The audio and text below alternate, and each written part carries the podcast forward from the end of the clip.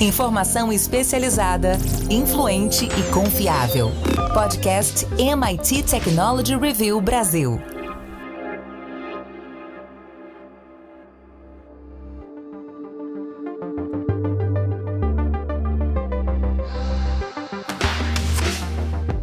Olá, sou André Miceli e esse é mais um podcast da MIT Technology Review Brasil. Hoje, eu e Rafael Coimbra vamos falar sobre como o chat GPT pode mudar mercado. Nessas últimas semanas, a gente ouviu falar muito da ferramenta da OpenAI e de todo o potencial existente para revolucionar a economia, tomar decisões sobre aparência, modelos de negócio, orientar executivos, mexer na estratégia, enfim a gente precisa entender em que medida as empresas que começam a explorar o uso comercial do chat GPT já podem chegar para onde isso pode ir. E também precisamos considerar os possíveis impactos éticos e sociais também da sua utilização. Antes da gente começar, eu quero dizer que esse podcast é um oferecimento do SAIS, líder em Analytics, e também convidar você para entrar na nossa comunidade lá em www.mittechreview.com.br barra assine. Rafa Coimbra estava com saudade, meu amigo. Estou de volta e quero começar, além de te dar oi, também te perguntar quais são os possíveis usos comerciais do chat GPT o que, já dá para fazer agora, o que, que as empresas estão fazendo para se beneficiar da tecnologia. André, seja muito bem-vindo. Tenho certeza que você voltou aí com ideias frescas na mente, acompanhando tudo diretamente uh, do exterior onde você estava. E vamos conversar então sobre ChatGPT. Eu acho o seguinte, André, é, a gente está num processo ainda muito inicial de uma grande explosão que está começando. Então, nós vemos, por um lado, essas grandes empresas de tecnologia já uh, usando a, o, o GPT para turbinar os seus produtos. Vou dar aqui o exemplo clássico da Microsoft, que foi a principal empresa das gigantonas a usar essa ferramenta para turbinar os seus produtos, seu pacote Office e, e, e outros programas. É, lançou também agora a versão para segurança, para ajudar na segurança. Mas a gente vê também que, justamente pelo fato uh, da OpenAI ter feito um projeto de API, ou seja, qualquer empresa de qualquer porte, ou até uma pessoa, consegue plugar as suas soluções ali, eu acho que esse, para mim, vai ser o grande. A, a, a grande coisa interessante da gente olhar a partir de agora. Como pequenas e médias empresas conseguem usar indiretamente essa tecnologia. Por que eu estou dizendo isso? Porque antigamente, se você fosse, ou hoje, né, se você quiser treinar a sua super inteligência artificial generativa, você vai gastar muito tempo, muitos recursos, vai precisar de supercomputadores e muito dinheiro. No momento em que você já tem algumas empresas fazendo esse tipo de tecnologia e permitindo que você toque essa tecnologia indiretamente, ou seja, usando a nuvem, você começa começa a customizar aquela tecnologia para as suas necessidades. Eu acho que está faltando, André, uma, um entendimento, uma sacação melhor de como usar aquilo para o seu negócio. Tem esse hype todo, tá todo mundo ah, achando interessante, fica fascinado, fica gerando ali, provocando a máquina para gerar respostas eh, interessantes ou desafiando a máquina para que ela erre, mas Está na hora de baixar um pouco a poeira, de entender que essa tecnologia ela está sendo consolidada e ela vai aumentar o seu poder de capacidade, mas se não forem encontradas soluções práticas, comerciais para ela, ela não vai servir para nada. Ela vai passar de um hype, vai ser aquela coisa interessante, todo mundo testou, usou e vai ser mais uma que vai ficar uh, jogada na história. Então é importante que essas empresas comecem a, um, eu acho que tem que buscar soluções as criativas, óbvio, que para quem trabalha com profissões que exigem a criatividade da máquina, ela pode ser uma verdadeira fonte ali, de inspiração, de cocriação com as pessoas que trabalham em áreas como design ou comunicação, para gerar textos melhores ou incentivar dar o ponto de partida de algum texto, mas acho também que as empresas que não são dessa área de criatividade podem usar esses recursos para automação.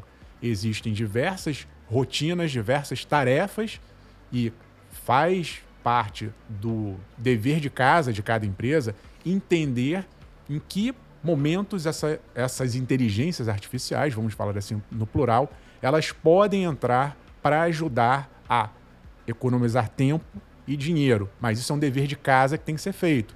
Eu, eu, eu tenho percebido que muitas empresas estão fascinadas e vão querer comprar essa tecnologia, mas não sabem nem para que elas vão usar. Isso não serve para nada. Se você não tiver um bom planejamento estratégico, não, entender de que maneira isso pode ajudar o seu negócio, não, não serve para nada.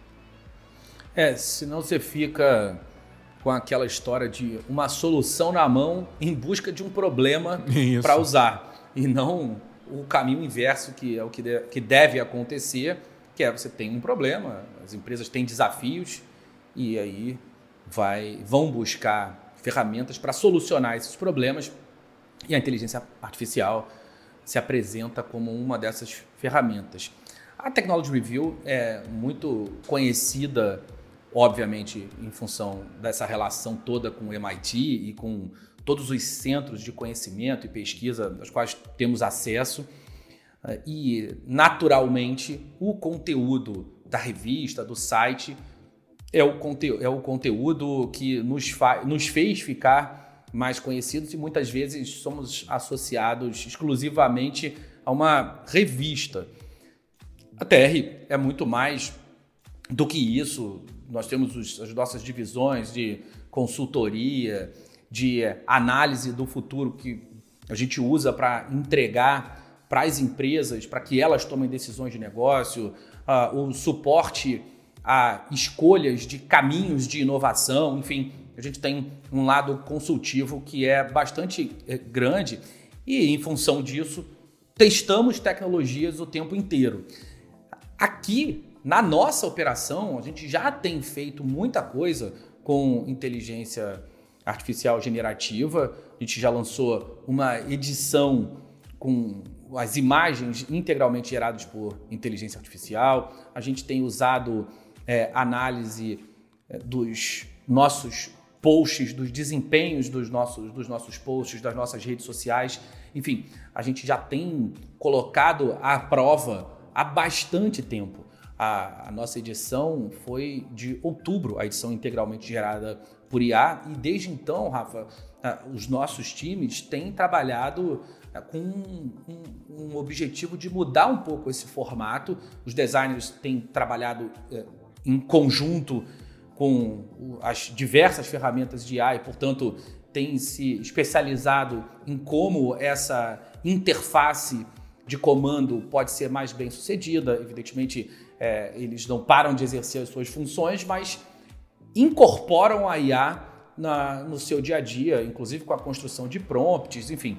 Esse, esse modelo de uso em conjunto e essa questão dos prompts é uma questão muito importante, a gente já consegue achar muita coisa liberada aí pela internet e aí tem que ter uma triagem, mais ou menos como acontece com os desenvolvedores que conseguem código de praticamente tudo pela rede, precisam validar, adequar o código, ajustar aquela solução, que muitas vezes é uma solução genérica, para que o problema efetivamente que acontece, o desafio de negócio, seja resolvido. E aí, quando a gente fala desses desafios, fala também de um processo de treinamento dessas uhum. é, IAs. De que maneira, Rafa, o chat GPT tem sido treinado? Como funciona esse processo de aprendizagem e quais são as capacidades, aonde essa história pode chegar? É, é, é essa é a, é a, diferença, né, André? As pessoas que só importarem ou só plugarem seus sistemas em algo como o, o Chat GPT não vão ter muito sucesso. Até porque daqui a pouco isso vai virar meio que um padrão, vai ser uma commodity, vai ser algo comum para todo mundo. A gente vai entrar numa fase daqui a pouco de equilíbrio. E o diferencial vai ter em saber modificar, como você falou, ou, ou, por prompts, mas isso também em algum momento vai chegar num ponto de equalização. Eu acho que é saber para onde a gente está indo, testar. Eu acho que a gente está num ambiente ainda muito de testes, de saber que experiência que a gente quer, por exemplo, do consumidor do outro lado. Temos que saber fazer as perguntas, o que eu observo também muito é isso. O, o, o chat GPT ele vai te dar ali algumas respostas básicas e eu já estou começando, eu que tenho usado muito como esse copiloto, vamos chamar assim, pegando aqui até o, o termo da Microsoft, mas eu vejo realmente como algo que está agregando ali a, a, a minha profissão.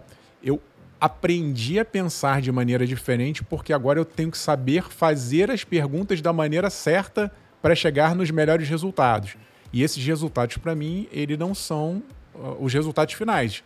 Eles servem como ponto de partida de curiosidade, vão vai ali em, em alguns segundos, vai me trazer um conjunto de informações que a partir dali eu vou explorar ou com outras perguntas com a ferramenta de inteligência artificial, ou eu vou para outras ferramentas que não são de IA, mais acadêmicas, mais de pesquisa, mas para mim está sendo um super potencial. Mas como eu disse, você tem que saber aprender a perguntar. Eu acho, André, que em algum momento o que está acontecendo com essas ferramentas vai ser algo como a gente tinha, é, quem é mais antigo, vai lembrar que você colocava no currículo, é, sabia, né? Saber digitar, datilografar.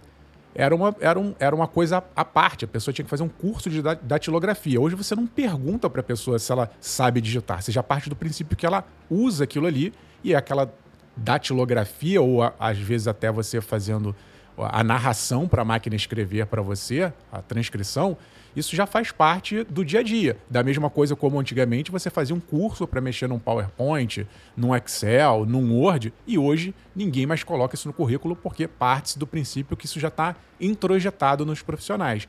Eu imagino que em algum momento, André, não vai demorar muito, a gente vai ter esse tipo de incorporação na rotina do dia a dia das pessoas. Por enquanto está todo mundo descobrindo, cada um criando ali o seu caminho, e é isso que tem que ser feito agora, muito teste, muita personalização. E depois a gente vai começar a entrar num modo uh, mais de, de, voo de cruzeiro e, e, e vamos cometer, ter que começar a explorar novas funcionalidades para criar diferenciais. Mas eu acho que nesse momento, respondendo mais diretamente a sua pergunta, tem que reunir com, a, com o time e tem que ver como essa tecnologia grandona, vamos dizer assim, ela pode ser traduzida, filtrada e hiperpersonalizada para fazer sentido com o negócio. Isso é um trabalho de dentro para fora, não adianta importar e achar que a, máquina vai fazer tudo sozinho. Então tem que treinar a inteligência artificial que já está sendo treinada, mas ela está sendo treinada numa base geral, é, por outras, com, com outras intenções, mas para que faça sentido para o negócio tem que haver um treinamento interno. E aí sim, a gente vai sofisticando, sofisticando, vai refinando, até que num determinado momento, os textos ali, a, a, a, colocação, o momento em que a pessoa vai usar e interagir com, com as suas ferramentas, ela começa a fazer sentido e gerar negócio para a empresa. É isso aí, eu concordo plenamente com, com essa visão, Rafa, de, a, o, do uso e do treinamento que as empresas, as corporações vão fazer para que o algoritmo de fato funcione em função daquela organização. Quem já usou um pouquinho mais sabe que o algoritmo erra, que vem respostas inventivas, tem até ali um, um pode dar uma calibragem nele do quão criativo ele vai ser na, nas respostas, o quanto ele vai responder especificamente com uh, base em outras informações e o quanto ele vai inventar livremente em função de todas essas avaliações as respostas para as perguntas que você fizer, sem contar que existe aquela relação do NORA, do Not Only One Right Question, né? são perguntas que não têm necessariamente uma única resposta, e isso pode trazer uma certa confusão para as organizações, porque o ChatGPT ele vai responder de uma forma geral com uma única alternativa, a que ele assume ser a verdadeira, e não necessariamente essa é a melhor resposta para o contexto é, no qual a empresa está inserida. Então é importante realmente que essa calibragem acontece. Teve um fato na semana passada, Rafa, da, da nossa carta uh, do, do Institute for Future of Life, um instituto que criou uma, um, um manifesto, e esse manifesto foi assinado por muita gente relevante, inclusive o Elon Musk e uh, o, o Yuval Noah Harari, que escreveu Sapiens e tem, é um, tem se colocado ali, se posicionado como um pensador importante dessa fase que nós vivemos e do uso da tecnologia a, a serviço da, da humanidade. É, e, e Rafa, fiquei pensando naquela, na, naquela, naquele movimento que foi o manifesto Clue Train lá nos anos 90. É, Para quem não lembra ou não sabe, nos anos 90 houve um, um manifesto análogo a esse que está acontecendo agora, só que assinado por muita gente, com muitos textos, é, mas ele tinha uma visão um pouco mais positiva. O manifesto Clue Train se referia ao uso comercial da internet, quando a internet estava começando de fato a explodir no mundo. Uh, houve um movimento parecido, é, só que favorável. Agora a gente é, teve um, um envolvimento de bastante gente e eles pedem a paralisação desse avanço. É, eles alegam que a tecnologia tem avançado tecnologia especificamente de IA tem avançado numa velocidade mais rápida do que a gente consegue controlar. Eu tenho, Rafa, uma resistência muito grande a imaginar que a tecnologia precisa parar, porque eu acho que a gente precisa acelerar outros setores da sociedade para que sejamos capazes de ter uma compreensão maior sobre tudo que está acontecendo e vamos ali é, ajustando o funcionamento é, em função das avaliações. É, Agora, eu também reconheço que existem impactos sociais, questões éticas que são importantes em relação a esse contexto. Quero te ouvir sobre isso. Como você avalia esses possíveis impactos sociais e éticos do, do uso do chat GPT na nossa sociedade? André, eu entendo perfeitamente as preocupações. Realmente, a gente que acompanha né, esses movimentos de tecnologias, a gente que viu a internet nascer, depois nós vimos o, o, a onda dos smartphones, quando a, a comunicação foi para nossa palma da mão e como isso transformou as, as vidas.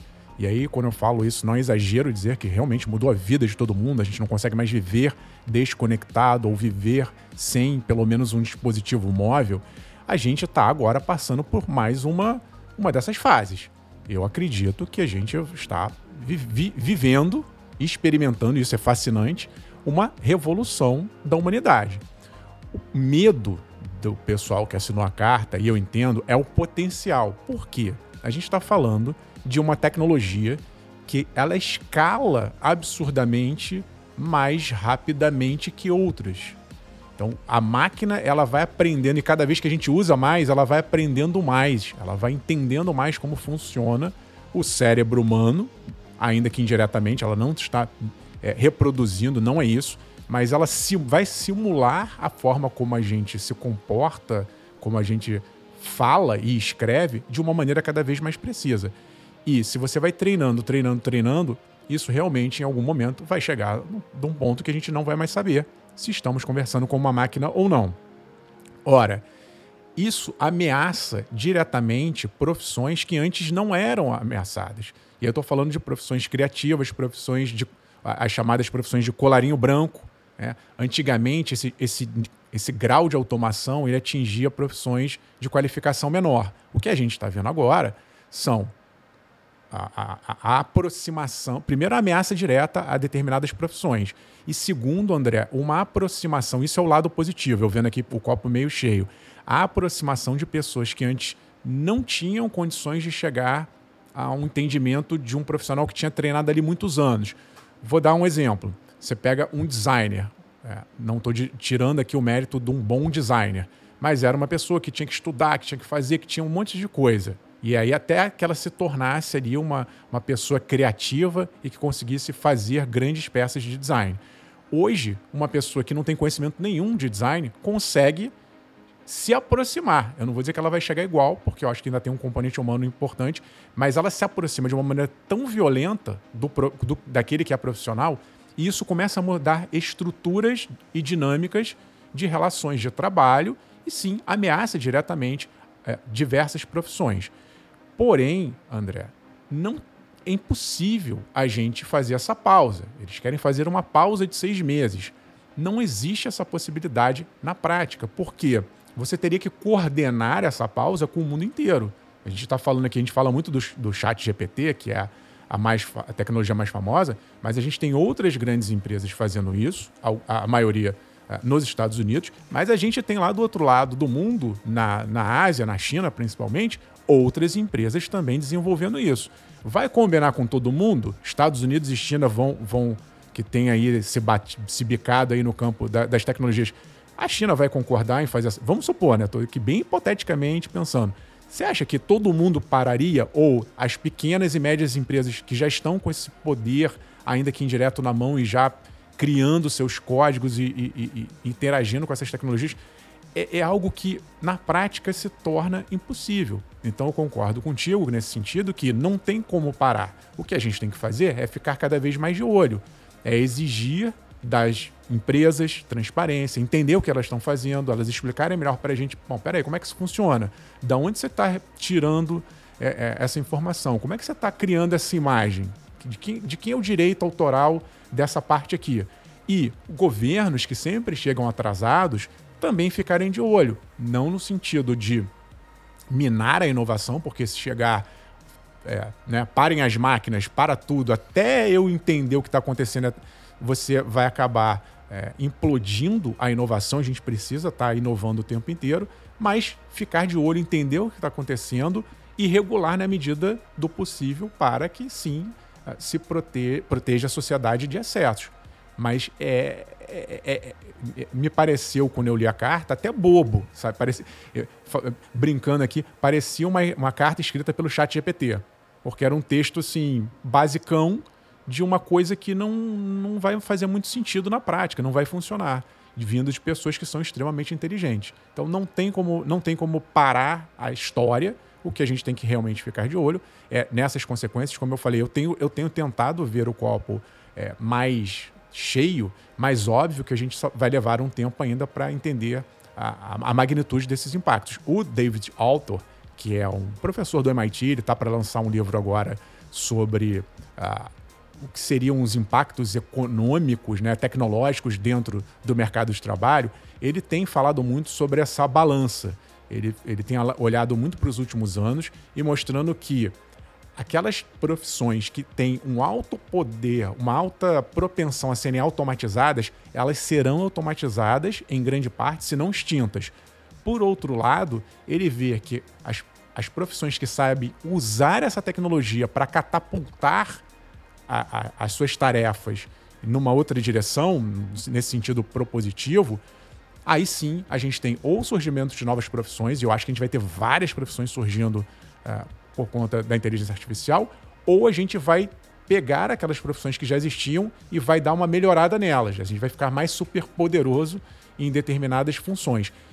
Até agora, André, o que a gente viu na história, sempre que tem essas grandes revoluções e tem esse temor, vamos ser substituídos pelos robôs, o que a gente tem visto até hoje é que mais ou menos dá uma empatada. Se você pegar a taxa de desemprego nos Estados Unidos, está muito bem lá, muito bem, obrigado. Se você pegar aqui no Brasil, a nossa taxa de desemprego, historicamente, não é muito diferente do que já foi ou, ou é há, há, há muitos anos.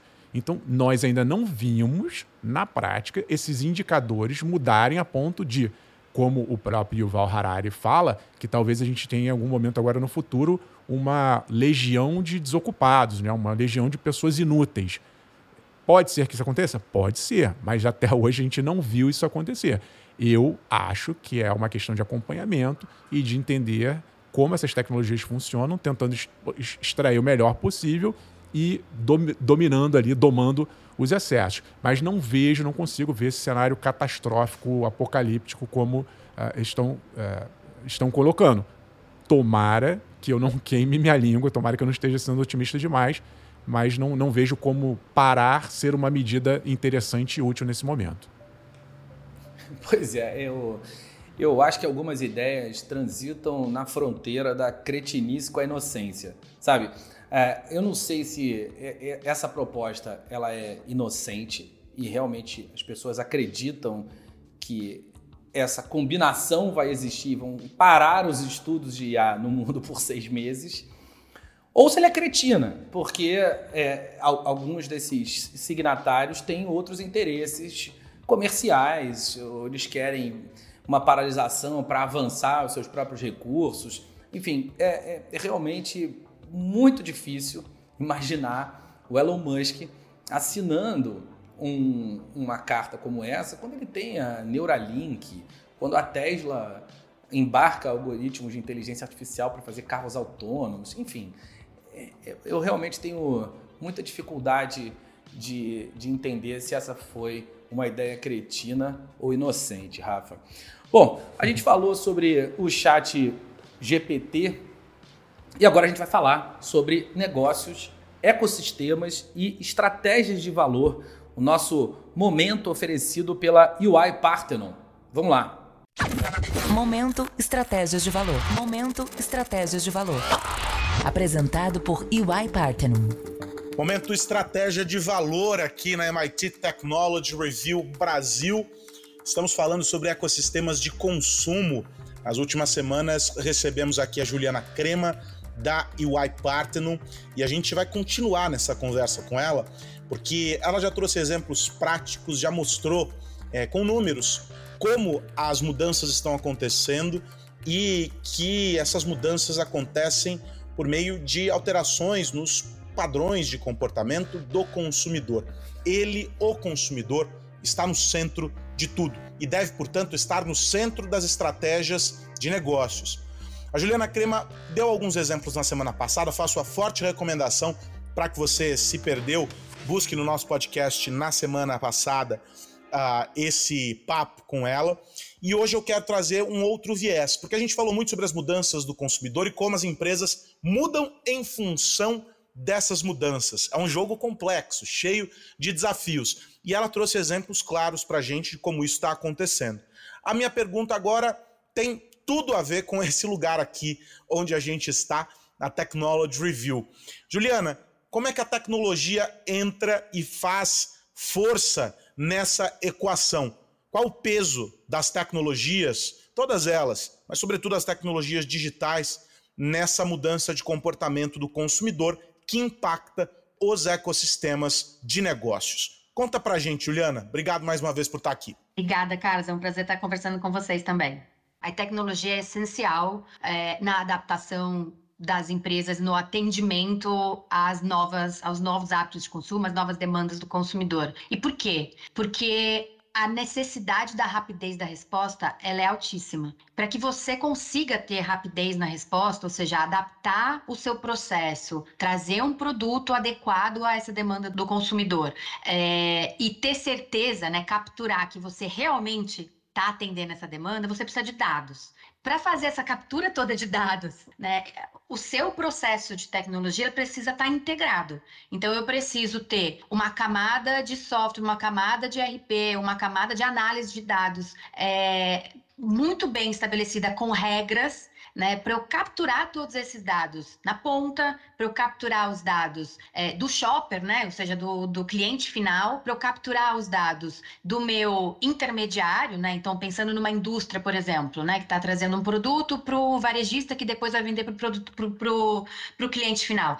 Eu preciso entender qual é a dificuldade que esse cara também está tendo na ponta e qual é, quais são os termos de compra que eu tenho em relação né, a, esse, a esse intermediário. É, então é B2B2C. E aí, essa captura de dados e esse crunching né, de todos esses dados, ele precisa ser feito de forma rápida e automatizada. É, então, isso requer regras bem estabelecidas, isso requer um olhar de negócio é, aplicado à, à, camada tecnológica e à própria camada tecnológica né, bem desenhada.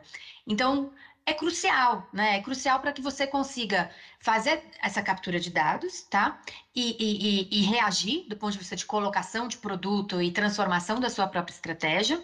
E também, do outro lado, na parte, vamos dizer, física do processo, eu também preciso ter esses dados para entregar o meu produto de forma rápida, para conseguir que a minha cadeia de supply, por exemplo, entregue ou, ou, ou seja formatada é, e de um, de um, em um, né, de um, de um jeito que eu tenho uma utilização da capacidade bastante alinhada, que eu tenho uma resposta né, de estruturação de planejamento de demanda, por exemplo, muito bem feita, evite perdas e, por consequência, tenha né, um sistema né, ou uma cadeia produtiva é, mais limpa ou com menos custo, né? Então, esse é o... Uh, no, a, minha, a minha resposta para essa pergunta é, é essencial, né? É a transform... o que muito é dito no mercado, né? Poxa, a transformação digital, o que, que é transformação? No fim é isso, é você ser capaz de absorver dados do seu, seja o seu consumidor final, seja o seu cliente, né? Se você é um B2B somente, é, e transformar isso em produtos e serviços adequados às necessidades do consumidor final ou cliente. Legal, muito bacana. A tecnologia sempre com um foco nos indivíduos, né? nas experiências dos indivíduos, seja do lado de processos dentro da organização e mudanças que a gente acaba fazendo do lado de cá, seja sob a perspectiva do consumidor, o cuidado e esse olhar sobre o consumidor. Muito legal. Um bate-papo sobre os ecossistemas de consumo e eu quero lembrar você o seguinte, que essas nossas conversas aqui no podcast, elas têm uma continuação e tá lá no nosso site mittechreview.com.br. Dentro do tópico Negócios e Economia, um espaço dedicado às estratégias de valor. E lá no tópico Estratégia de Valor, você vai encontrar um sem número de conteúdos que se conectam com tudo isso que a gente está discutindo aqui, das conversas com os executivos da UI Parthenon. A Juliana Crema volta na semana que vem para a gente continuar essa nossa conversa sobre os ecossistemas de consumo. Eu me despeço dela aqui e de você. E a gente volta na semana que vem. Enquanto isso, você pode acessar lá o nosso site e continuar mergulhando neste universo muito interessante e desafiador para as marcas. Jana, a gente se encontra na próxima semana. Até lá. Até lá, Carlos. Um abraço. Bom, esse foi o nosso momento estratégia de valor oferecido pela UI Parthenon. O que mais você precisa saber?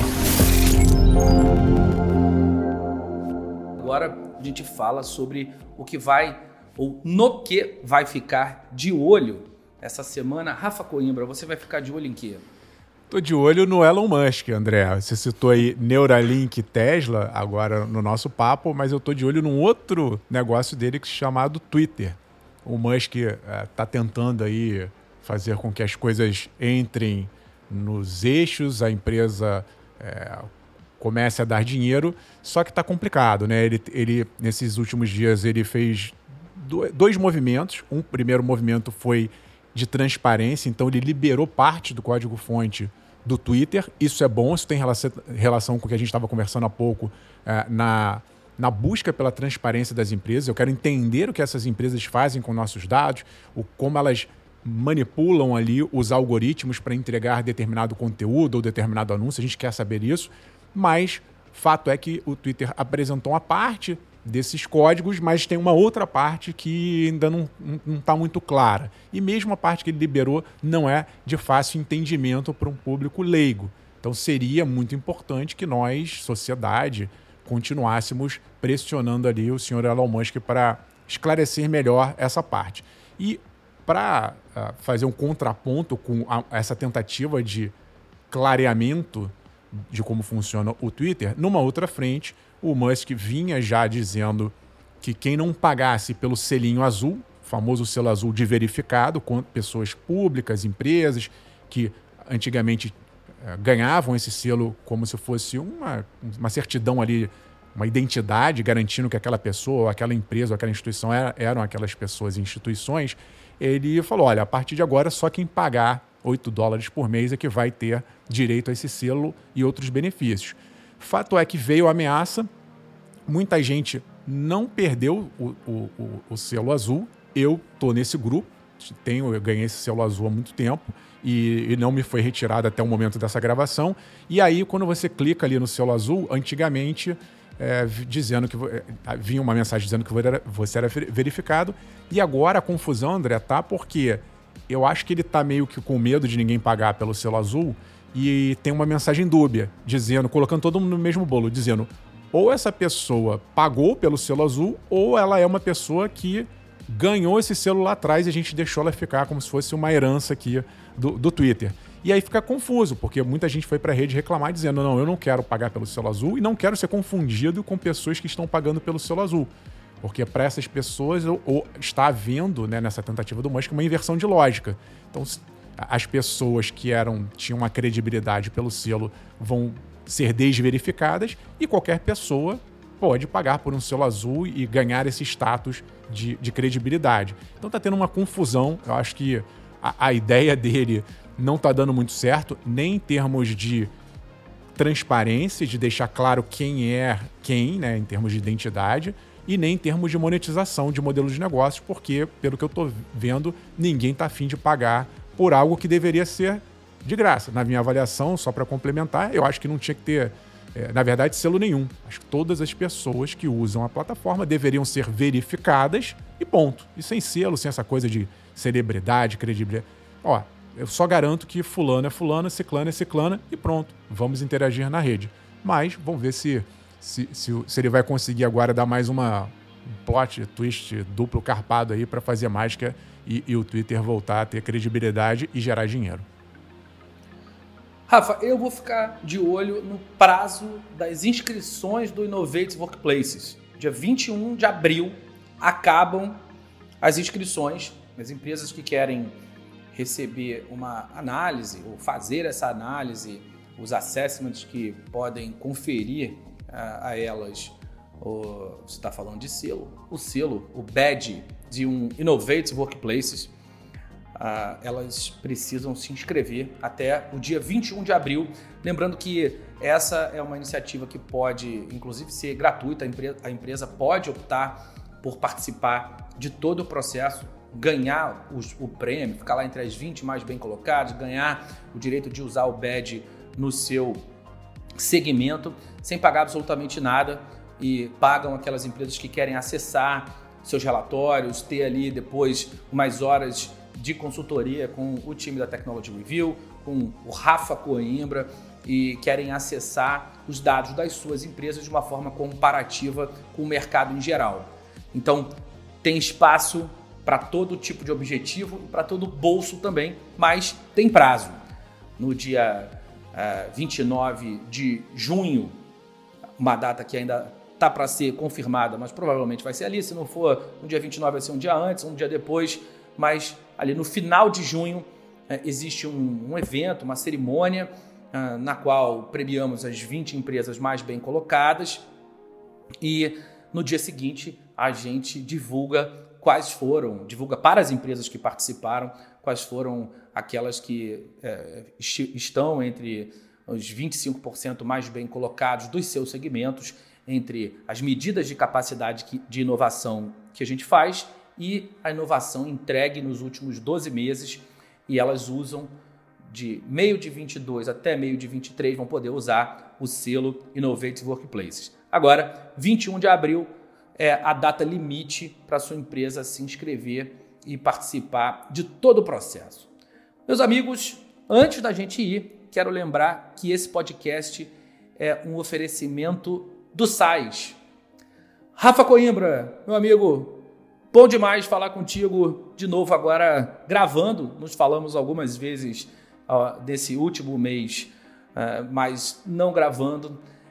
E semana que vem a gente se vê por aqui de novo, meu amigo. Um abraço, André, e a todo mundo que nos ouve. Muito bom conversar contigo de novo, refrescar aqui o nosso papo. E semana que vem tem mais MIT Technology Review. Faço o convite para o pessoal também nos acessar nas múltiplas plataformas, tem muito conteúdo bom no site, tem muito conteúdo bom no nosso canal no YouTube e em breve outras redes sociais aí. Daqui a pouco vem projeto novo pela área. Até já. É isso, meus amigos. Semana que vem tem mais podcast da MIT Technology Review Brasil para a gente falar sobre tecnologia, negócios e sociedade. Um grande abraço para todo mundo. Tchau, tchau. Você ouviu o podcast MIT Technology Review Brasil, apresentado por Tech Institute.